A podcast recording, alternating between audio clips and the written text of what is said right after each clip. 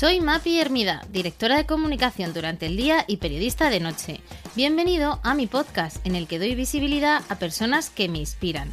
Y en esta ocasión también a una marca, Petramora, tienda de alimentación online que promueve el producto español y de la que desde hace años soy asidua. En su dehesa de la Guadaña, en Zamora, se pueden encontrar las mejores carnes y lácteos entre encinas, ovejas o vacas criadas en libertad. Petramora es nuestro mecenas de este capítulo y me hace especial ilusión porque compartimos valores comunes de artesanía, gusto por los detalles y trabajo bien hecho.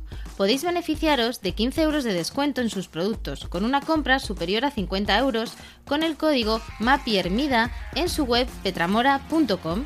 Y ahora sí, comenzamos. Hoy hablo con Juanjo López, más conocido como Juanjo Tasquita, propietario de uno de los grandes referentes por excelencia de la gastronomía española, la Tasquita de Enfrente en Madrid. Hola Juanjo, bienvenido a mi podcast. ¿Qué tal, Mapi? Buenas tardes y nada, aquí bien hallado en, tu podcast. Muchísimas ganas de que pasases por aquí, sesenta y pico capítulos, y yo ya te echaba en falta. Así que bueno, no es la primera vez que nos ponemos del otro lado, ya alguna vez eh, te he entrevistado a través de Instagram, Así que me hace mucha ilusión. Pues nada, a mí también y bueno, ya sabes que solo tienes que silbar y, aquí acudo como en el cuento. Juanjo, siempre los capítulos de mi podcast empiezan por una recomendación gastronómica. Em, Tú no vas a ser menos. ¿Dónde come Juanjo cuando no está en la tasquita? Bueno, pues eh, depende de dónde esté Juanjo también, porque Juanjo se mueve mucho. Pero, por ejemplo, si estuviese en Valencia, no tengo ninguna duda que iría a Ricard Camarena. Si estuviese en Castro Verde, en Castro Verde del Campo, iría a Lera. Si estuviera en Asturias, iría seguramente al balneario de Salinas o a mis amigos de Casa Gerardo. Y cuando estoy en Madrid, pues mira, me gusta mucho el pescado, me gustan las cosas sencillas y te voy a decir sitios donde se me puede encontrar estimar, desde 1911, por ejemplo, sitios absolutamente para mí sencillos, pero que tocan el producto como Los Ángeles. Y si, y si fuera un japonés, mira, pues yo siempre me voy a lo clásico. Me iría a Kabuki, a Ricardo. ¿Por qué a Ricardo? Porque creo que ha sido el primer precursor de la cocina japonesa y a raíz de él y de toda la gente que ha pasado, pues han surgido todas las secuelas, escuelas y todas las variaciones de la cocina japonesa que vemos. Pero a mí me sigue resultando emocionante ir a ver a, al primigenio que sé. Juanjo, hablábamos antes fuera de micro que esto iba a ser una conversación sin filtros, eh, con total honestidad, sin cortes, eh, como es Juanjo, eh, así, en estado puro. Em, y mira, me viene una pregunta a la cabeza que siempre te he querido hacer. Tú eres una persona que, curte el paladar, que sale, que prueba, se ve en tu Instagram, que visitas mucho, mucho templo gastronómico, pero bueno, también pues sitios más actuales. Em, y, aquí te quería preguntar eh, si crees que eso es necesario para ser un buen cocinero, ¿no? El salir, el probar, el experimentar y en ir a comedores de otros compañeros. Bueno, yo creo que mirarse el, ombligo a uno mismo no, contribuye absolutamente a nada, ¿no? Creo que hay que salir, no solamente de Madrid, hay que salir de España, hay que viajar y hay que ver qué es lo que se está haciendo para saber un poco eh, ver qué, es lo que tenemos a nuestro alrededor, ¿no? Hay mucha gente que hace cocina japonesa y no, ha visitado Japón, o hace cocina mexicana y no ha ido a México, ¿no? Y, con eso de, no, utilizo productos locales, pero técnica de... Yo creo que hoy en día hay mucha confusión y demasiado eh, patetismo a la hora de exhibir eh, cocinas de estas que llamamos viajeras, pero que en el fondo no han viajado a ningún sitio y que no representan a nadie. Simplemente son combinaciones que mucha gente tiene en la cabeza de coger salsas de un sitio y de otro. Que no se nos olvide que hay determinado tipo, eh, determinado tipo de restaurante que en 20 minutos lo puedes hacer en determinadas tiendas orientales donde te lo tienen todo, casi todo preparado, pero realmente no describen lo que, lo que significa esa cocina viajera, ¿no? Por lo tanto, no sé si me he ido de madre, porque siempre tiendo a irme y meterme en charcos, pero, pero fundamentalmente creo que hay que salir, hay que conocer, hay que comer mucho, hay que viajar y, por supuesto, toda nuestra geografía de norte a sur, de este a oeste, que es maravillosa y lo que vas a encontrar no lo vas a encontrar en ninguna otra parte del mundo. Aquí me da pie para preguntarte cómo ves la gastronomía española respecto a la de otros países. Pues ya la veo prácticamente igual. No sé si eso es bueno o es malo. Es decir, antiguamente eh, había países donde, o ciudades, mejor dicho, que viajabas y había pues esa, eh, ese, eh, ese liderazgo de grupos, de, de, restaurantes muy diversos. Y hoy en día aquí ya los encontramos gracias pues, a las apariciones de los fondos, de los grupos. Otra cosa es que eso me interesa. A mí personalmente pues no me interesa. ¿Por qué? Sigo echando el otro día recordando, ya hace un rato estaba hablando con uno de los grandes cocineros que ha dado este país, que es Carlos Posadas, que ya mucha gente que estará eh, escuchando el podcast dirá, ¿y quién es este hombre? ¿no? Bueno, pues este hombre eh, llevó para mí uno de los grandes restaurantes de este, de este país, que era El Amparo. Eh, y, me, y recuerdo todavía el 31, Jockey, Falacaín, las cuatro estaciones, Príncipe de Viana. Es decir, te digo, tantos y tantos sitios que no me preguntes por qué circunstancias, con el devenir de los tiempos han desaparecido.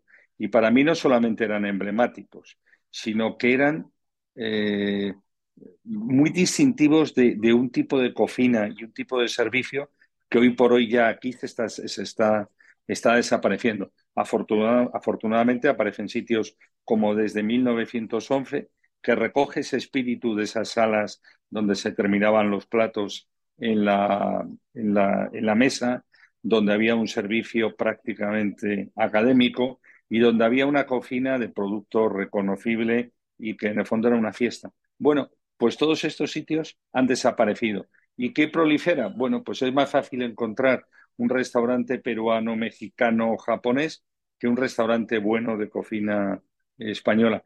Y ya ni que decir tienen las casas de comidas que de antaño, pues eh, con nuestros padres, con nuestros abuelos visitábamos y eran súper agradables porque era cocina de toda la vida, donde una, un matrimonio te, te ofrecía su versión, comías a un precio razonable sano y rico, todo eso ha desaparecido. Entonces algo nos tenemos que estar preguntando cuando todo eso que era nuestro y que estaba tanto eh, por las calles como esos bares de toda la vida, van desapareciendo y, no vuelven a aflorar. Bueno, ¿será que me hago mayor? Pues seguramente es que me hago mayor. ¿Será que hacerse mayor implica renunciar a todo esto? Yo me cabreo mucho cuando pienso que estamos perdiendo cosas muy importantes. ¿Crees que están viniendo conceptos también nuevos, interesantes? Eh, porque has citado, por ejemplo, desde 1911, ese sí que es nuevo. O sea, quiero decir que, que no tienes por qué ser un restaurante actual sin renunciar a, ese servicio en sala. Bueno, lo que pasa es que te estoy diciendo algo que es nuevo por lo distinto y porque han hecho una apuesta eh, arriesgada. Pero realmente todo lo que viene son conceptos que no, que no te digo que a mí no me interesen ¿eh? o que le interese al público.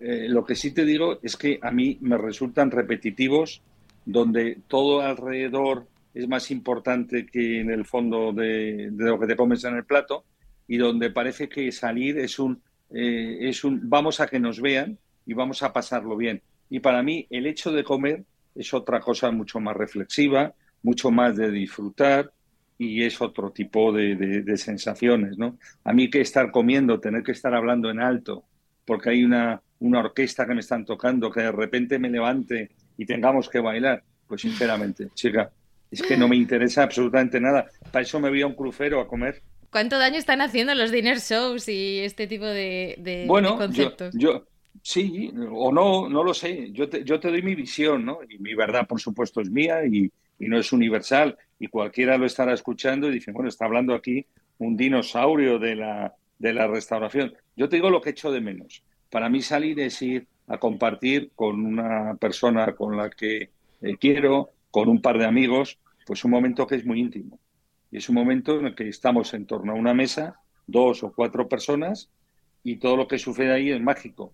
Por lo tanto, no me interesa saber qué es lo que pasa alrededor, mucho menos que me amenicen y mucho menos que me, que me dirijan toda la comida. me parece aburrido. Juanjo, para quien no te conozca, que serán muy pocos, pero a mí me encantaría hacer un repaso rápido. Eh, si lo tuviese que resumir en una frase, tu trayectoria sería de una compañía, una multinacional de seguros, a, ser uno de los eh, cocineros más reconocidos de nuestro país. ¿Cómo ocurre esto y cómo es esa, esa transición? Pues mira, eh, lo primero ocurre después de muchos años de trabajo y, los, y la transición sucede también después de muchos años de trabajo. Yo cuando la gente viene de prácticas y me dice, oye, ¿cómo, eh, ¿cómo has logrado una cosa? ¿Cómo ahora mismo estás en este punto? Digo, pues mira, a base de horas, horas, horas y trabajo, porque reconozco que hay gente que tiene un talento que con poco tiempo a lo mejor lo puede conseguir, pero yo he necesitado muchas horas y mucho trabajo. De todas formas, en la, en la, en la cocina a veces, eh, yo se lo explico a la gente, hay un error. Tú cuando ejerces una profesión, economista o abogado, pasa mucho tiempo hasta que te consolidas como un gran profesional.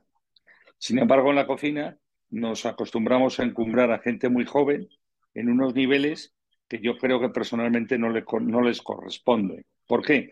Porque es el tiempo, el conocimiento, los errores, los que hacen que ese proyecto se consolide, como en cualquier otra actividad, ¿no? A veces los chavales vienen pensando que es absolutamente distinta, distinto este mundo de la cocina y no es un mundo exactamente igual que el resto, donde requiere mucho trabajo, donde requieres mucho esfuerzo, mucho sacrificio y pocos son los que alcanzan esos oropeles que vemos y, esos puestos en esas vías tan, tan maravillosas pero tan difíciles y cada vez entrañan un sacrificio enorme. La gente joven que accede a la cocina tiene que prepararse para saber que esto es sacrificado y muy duro. Me viene a la cabeza Virgilio, que acaba de salir reconocido con Central, su restaurante peruano, el número uno del mundo. Em, eh, te hemos echado de menos en este, en este ranking como en otros tantos. ¿Qué, qué, pasa ahí? ¿Es algo que sabemos que es espinoso? no, no, no, no. Yo creo que hay gente que, lucha y trabaja para estar en esos rankings y yo personalmente, como algunos otros que, me vienen a la mente, pues no, no, no lo necesitamos. Es decir, yo creo que para estar en esos rankings tienes que trabajar, lo sabes, tienes que hacer mucha labor de marketing, tienes que hacer mucha campaña comercial, tienes que llamar a mucha prensa, tienes que moverte. Y bueno, yo en un restaurante tan pequeñito como el mío no, no es una actividad que me pueda permitir. Yo de vez en cuando, cuando aparezco en alguna lista, que en algunas aparezco, pues me siento orgulloso porque es un reconocimiento del cliente, ¿no?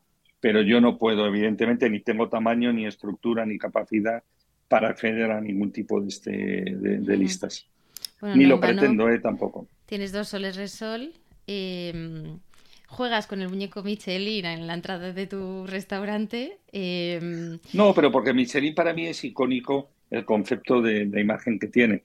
Tengo una de las figuras más importantes en la entrada que está en el Museo Vivendum, que la hizo un gran autor y amigo mío, Fernando Belver, pero no es como mucha gente piensa, ah, juega este ritmo. No, no, no, no, para nada. Me gusta mucho la iconografía y tengo ceniceros y tengo discos y tengo cantidad de cosas del, del, muñeco Vivendum porque me encanta la, un poquito esta, esta escenografía de Michelin. El icono, ¿no? Y eh. el icono me encanta. ¿Dónde está Sacha? ¿Dónde está Bran García? ¿Dónde estás tú? ¿Por qué, ¿Por qué crees que otros compañeros tampoco están en esos, en esos rankings? Y por ejemplo, pues de repente tienes un Echevarri que sí que sí que está. Es decir, ¿cuánto de objetividad hay? Eh, ¿cómo, ¿Cómo lo valoras tú? Bueno, esto, si me lo preguntas a mí, yo te diré que es totalmente objetivo, que es totalmente merecido todos los puestos, pero ya cuando cumples una edad, sabes que cada uno está donde quiere y que cualquier lista del mundo, la que tú hagas, la que haga yo, la que haga Michelin, la que haga la 50 o la que haga cualquiera, pues siempre, ante todo, ya no voy a hablar de intereses comerciales o cualquier otro tipo de interés, siempre hay un, un filtro que es la subjetividad. Lo que a mí me gusta no te tiene por qué gustar a ti, ni tendrá que eh, gustar a ninguno de los oyentes.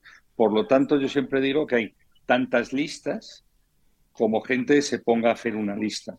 La importancia de ellas, pues mira, no lo sé. Yo ya estoy en un, en un proceso de que somos efímeros, que nos vamos a llevar y no nos, vamos a morir y no nos vamos a llevar nada. Y lo más importante es dejar una base sólida a la gente con la que trabajamos y estamos en el día a día, ¿no? Mi verdad es lo que yo trato de hacer en mi establecimiento a la gente que viene a verme. Mi filosofía, ya sabes cuál es, menos es más. Y como siempre digo, yo tengo la capacidad de gustar a tanta gente como de enemistar. ¿Por qué? Porque las unanimidades para mí son enfermizas y son inexistentes. Serían absolutamente, si lo lleváramos al tema político, dictaduras. Por lo tanto, lo normal es que por cinco personas que te gusten, cinco personas te odien, es lo normal. Confitar unanimidades no es sano. Me extraña no sé si que haya gente que pase, que pase por tu restaurante y no le guste comer la tasquita. Me cuesta, me cuesta verlo. ¿eh? Bueno, pero puedes, pero puede ser. Es decir, imagínate con esta famosa frase que ahora tanto se usa en gastronomía, las experiencias. Ay, pues la experiencia sí, me he tomado la mejor gamba, me he tomado el mejor boletus, el mejor guisante, pero la experiencia, pues a lo mejor estoy de acuerdo con él. Pues a lo mejor no ha tenido ninguna de experiencia de esas que él quiere tener. Es decir, ha llegado a la tasquita, ha llegado en un taxi cómodamente a la puerta, no se ha tenido que desplazar, no ha tenido que pasar por ningún valle, no ha tenido que eh, pernoctar una noche en un sitio determinado, no ha pasado la experiencia de preparar ese viaje. Son conceptos distintos. Lo que pasa es que tratamos de homogenizar todo y esto es imposible. Cada sitio es distinto, cada sitio tiene su personalidad y cada sitio está hecho para usarlo en determinados momentos. Ni la tasquita es para ir todos los días, ni Echevarri, ni, ni, ni Lera, ni Ricard, ni, David de, de, Es decir, cada sitio tiene su momento para, para, para ir a comer, ¿no? Y entonces hoy en día todos buscamos ese concepto de yo quiero una experiencia, yo quiero una... Tengo unas expectativas, yo a la gente que me dice, yo que tengo unas expectativas, pues mire, las expectativas ténganlas. A, con la salud. Dos, con la gente que le quiere. Y tres, con sus hijos, que les hagan listos. El resto son tonterías. Tener expectativas en un restaurante, ¿no te gusta? Pues no pasa nada, tampoco hay que dramatizar. Vas, eh, lo tachas, no vuelves y dices a tomar por saco, no vuelvo a este sitio. Pero no, hoy en día dramatizamos mucho buscando cosas que, que tampoco tienen que tener todos los restaurantes, ¿me entiendes? Hablábamos de ese alto ejecutivo de, la compañía de seguros que pasa a ser eh, cocinero. Cuéntanos un poquito cómo, cómo fue, eh, era el proyecto de, tu familia, lo, heredas tú. Sí. Lo heredo era el proyecto de mi familia, eh, accedo motivado por, por, por, pasión fundamentalmente y, y fíjate, todo esto al final ya está pasado, porque han pasado ya cerca de 25 años. La pregunta interesante es, ¿lo volverías a hacer? Nadie me hace esa pregunta de, ¿volverías a hacer este paso? Incluso con la pasión que, que creo que todavía tengo más pasión por, por el producto, por la comida, por los productores. Pues mira, te puedo garantizar que ahí hay una mezcolanza extraña. Ha sido un proceso muy duro, muy duro, muy duro, muy duro. Está claro que no hay que dar nunca un paso atrás ni para tomar carrerilla, ya no tomaría eh, nunca un paso atrás, pero no sé si volviera a retroceder en el tiempo, si tomaría esa misma decisión así tan de corazón de abrir un restaurante pequeño sin saber lo que se me venía encima en una calle absolutamente de locos y, con todo lo que he visto eh, a lo largo de estos años. Sería para reflexionarlo. ese momento, ¿no? de abrir en la calle Ballesta, una del por aquel entonces, de las de peor reputación, enfrente además de un sitio que se llamaba La Gran Tasca y que tú eras encima el pequeño, ¿no? El, que estaba cuando, Cuando yo abrí ya La Gran Tasca no existía. Ah, lo, de, lo de La Gran Tasca era un restaurante donde mi padre se formó en su día, trabajó, era, estaba especializado en cocidos, era un sitio absolutamente de los años 70, de los de los que venía Perón, el presidente de Argentina, con Eva Perón cuando, cuando venían a Madrid, toreros, artistas, otro pulso de Madrid y otra zona de Madrid, ¿no? Pero el abrirlo, eh, lo primero que me trajo fue emoción y lógicamente el recuerdo de saber que eso eh, había sido la vida de mi padre. Y yo lo abrí, pero no sabía que con 25 años más, aquello que, que había sido la vida de mi padre también se iba a convertir en la vida mía. Eso en aquel momento no lo sabía. Simplemente tenía esa emotividad, tenía esa, esa sensación de lo que estaba haciendo, que era un riesgo, pero que en cualquier momento podía, podía echarlo para atrás, no hay nada en la vida definitorio. Pero año a año, según se ha ido consolidando y año a año, según me he ido empeñando, al final me he dado cuenta que he hecho la, forma de, vida de mi padre en forma vida mía también.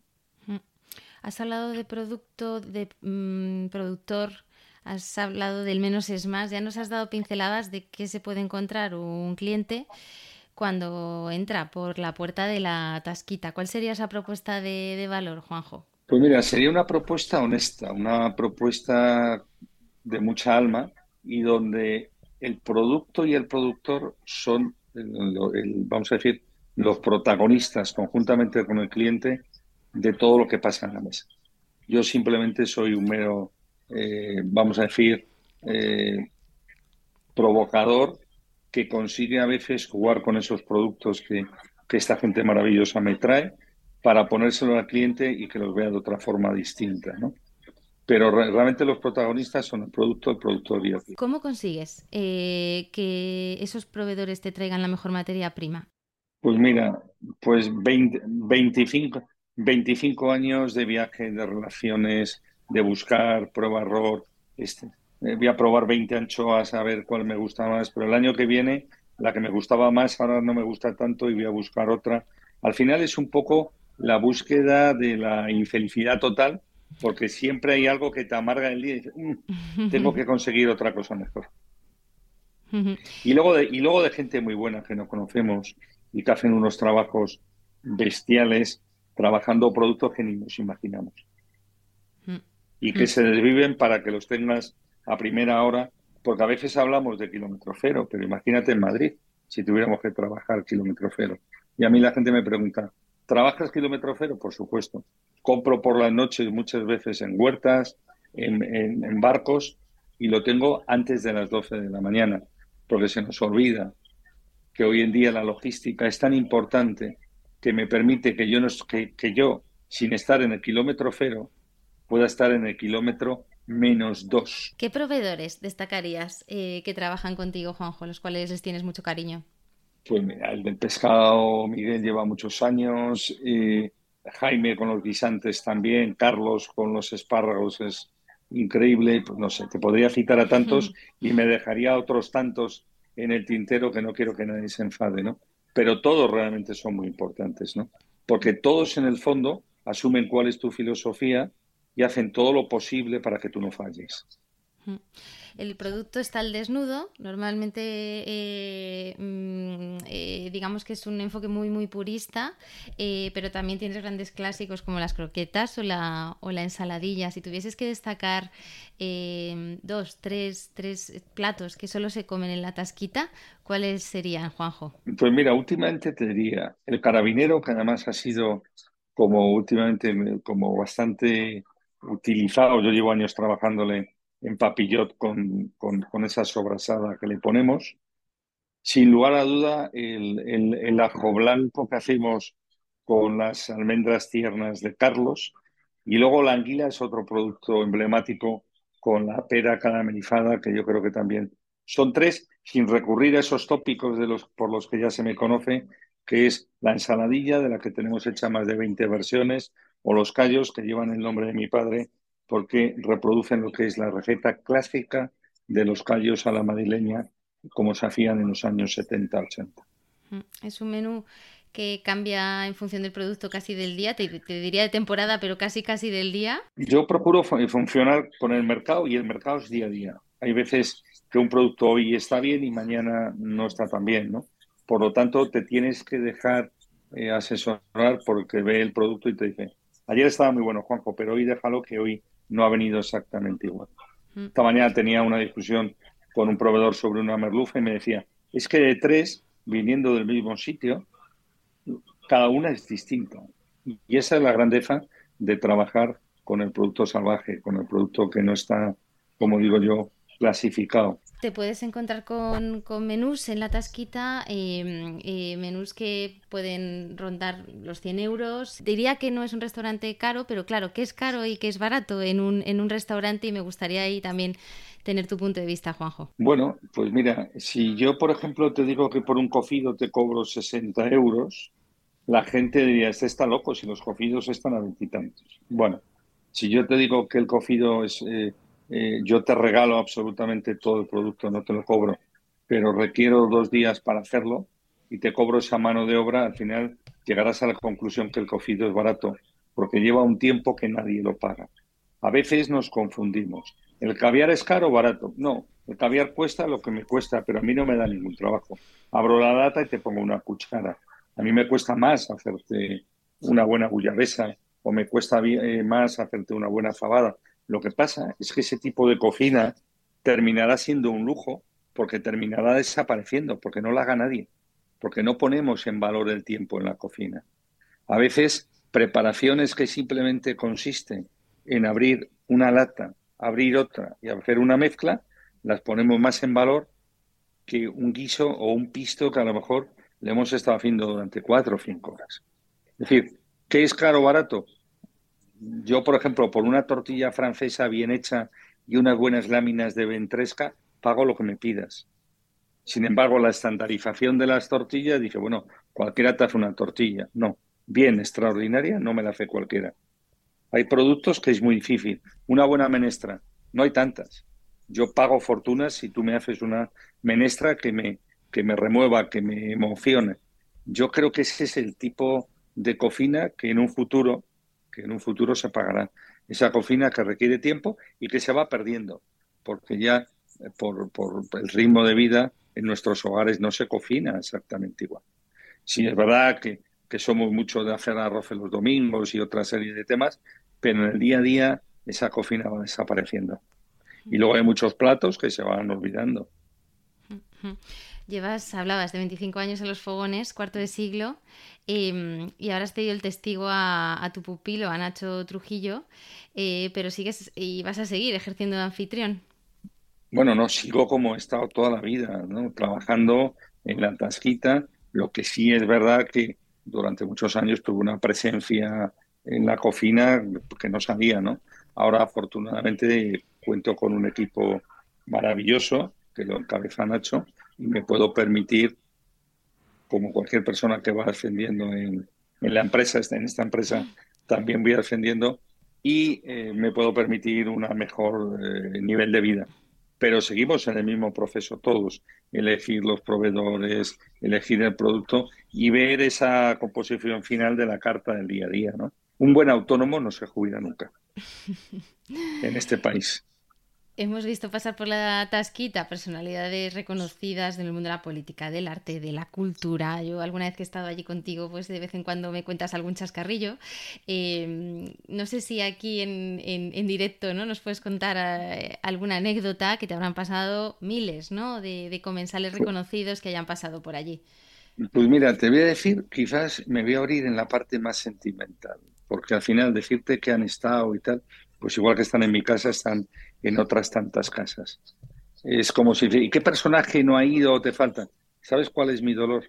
Que la única persona que me hubiera gustado que hubiera venido a, a comer a la tasquita, que era mi padre, nunca pudo venir a comer a la tasquita. Nunca vio ese sueño mío hecho realidad y él no pudo ir, ¿no? Por lo tanto, ahí te podría decir que el único personaje que me hubiera gustado que hubiera venido a mirarme a los ojos y decir, coño, hijo, lo has hecho, estás aquí me encuentro muy orgulloso, nunca lo pudo hacer. Dicho esto, me da igual ya quién haya pasado, quién venga mañana o quién deje de ir. Todos los clientes son iguales. Todos son absolutamente iguales.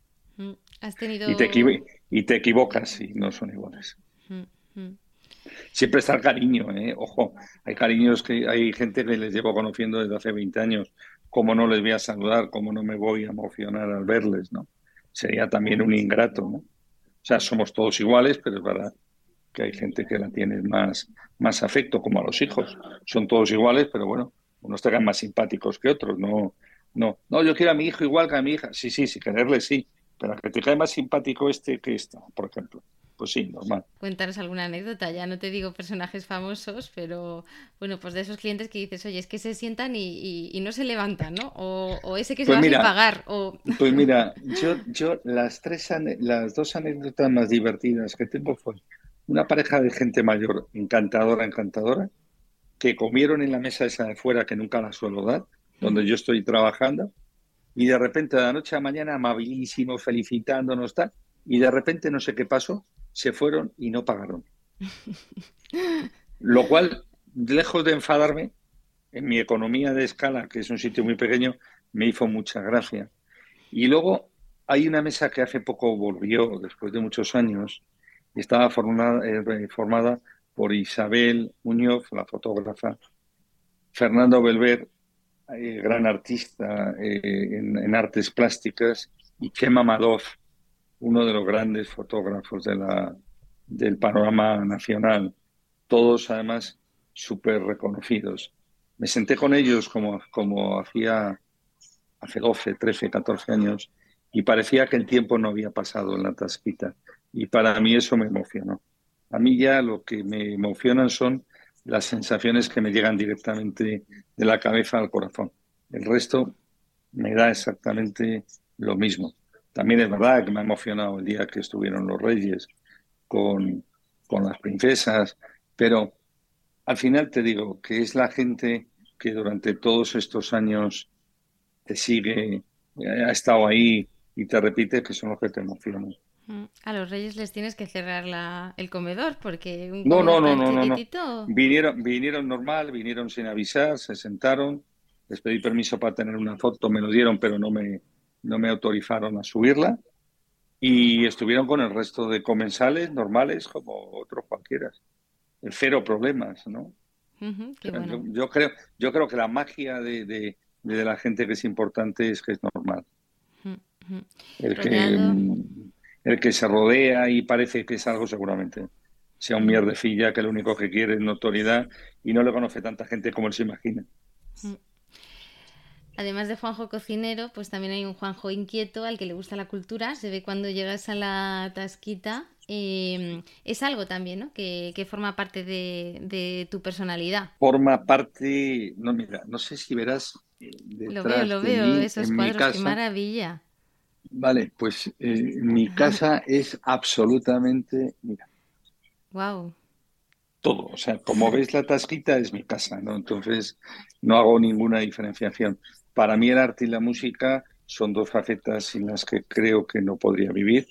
Constituyen belleza absolutamente intrínseca, eh, viéndola, compartiéndola, y por eso lo tengo en la tasquita, sí, ¿no? Porque me gusta compartir pedacitos de recuerdos, pedacitos de cosas que son muy importantes, y como estoy muchas horas allí, aprovecho, las veo, las disfruto, y a la vez me encanta que la gente que tiene sensibilidad las vea. Es curioso porque eh, llevando ya años en, los fogones, eh, digitalmente, tienes un nivel avanzado, tienes un buen número de seguidores en, en Instagram.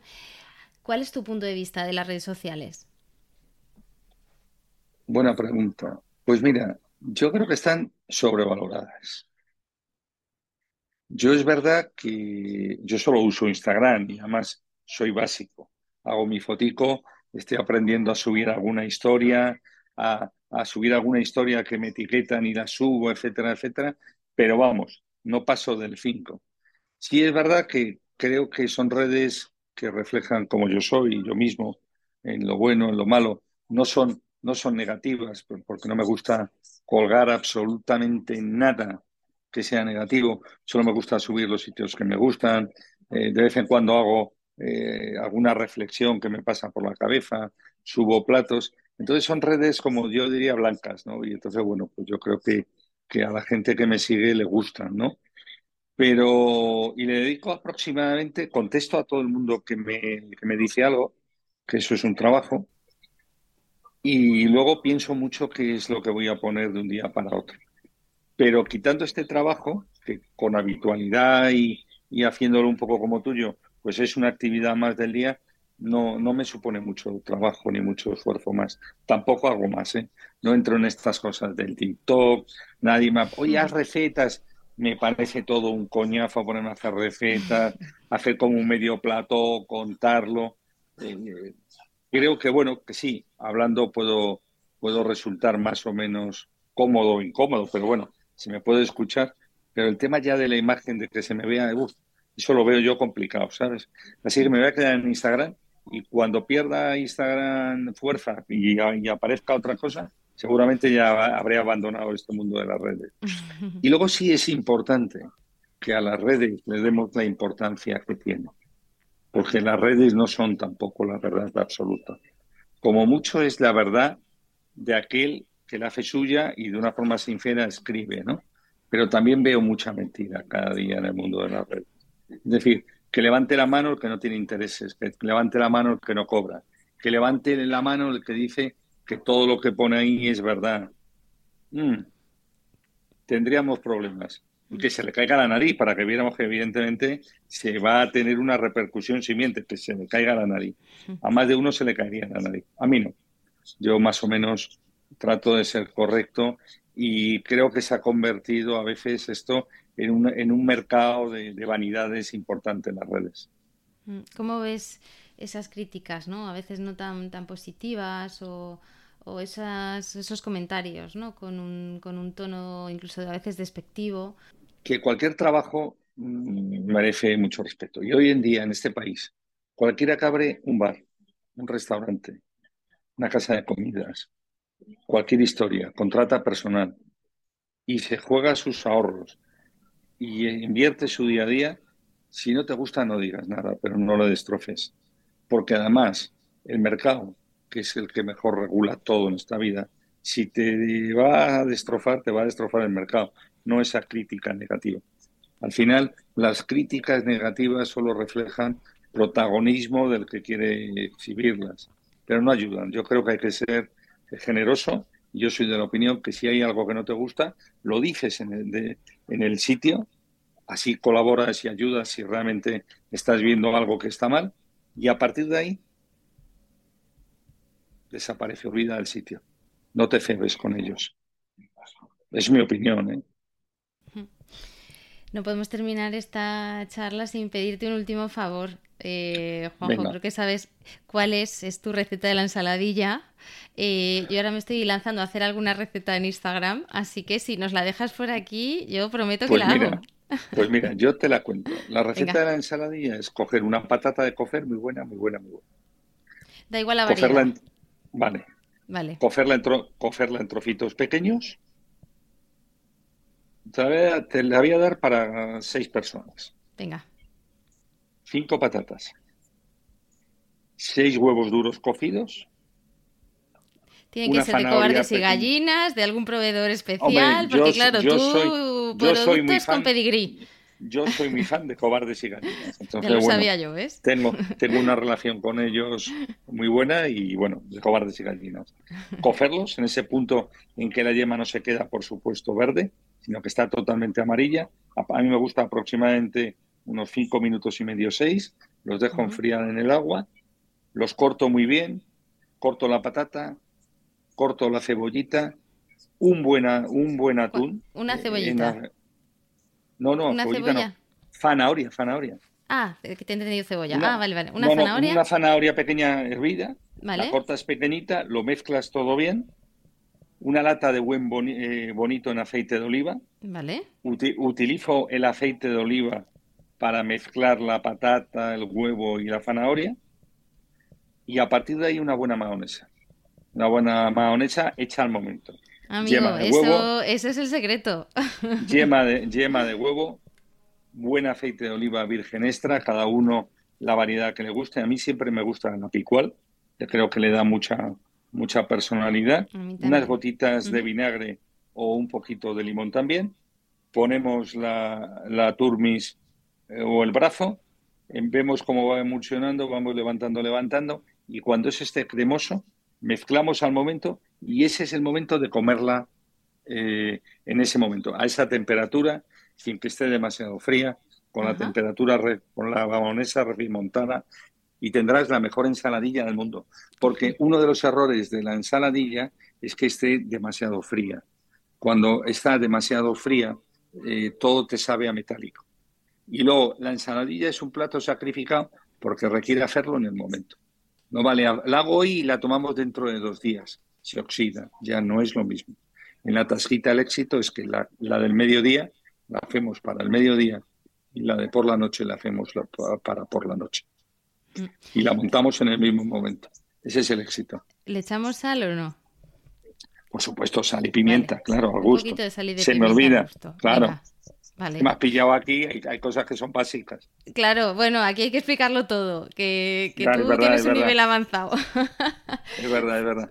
Perfecto. Pero bueno, te, sale, ya te digo yo, la mejor ensaladilla del verano. Eso sí, el bonito que sea muy bueno, muy bueno, muy bueno. Y luego, optativamente, al que le guste la aceituna, le puede poner un poquito de aceituna de manzanilla, muy bien escurrida, muy picadita, pero no mucho, que es muy invasiva. ¿Qué opinas de esas ensaladillas ahora que hay reversionadas, Juanjo?